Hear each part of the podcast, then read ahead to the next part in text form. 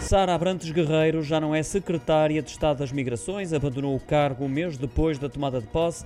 É a primeira baixa no executivo liderado por António Costa e surge depois do Jornal Expresso ter denunciado que em Setúbal os refugiados ucranianos foram recebidos por russos pró-Putin ao serviço da Câmara da cidade de Sadina, embora o Presidente da República tenha assegurado que a saída está relacionada apenas com questões pessoais. Isabel Maria Duarte Almeida Rodrigues sucede a Sara Abrantes Guerreiro como secretária de Estado das Migrações.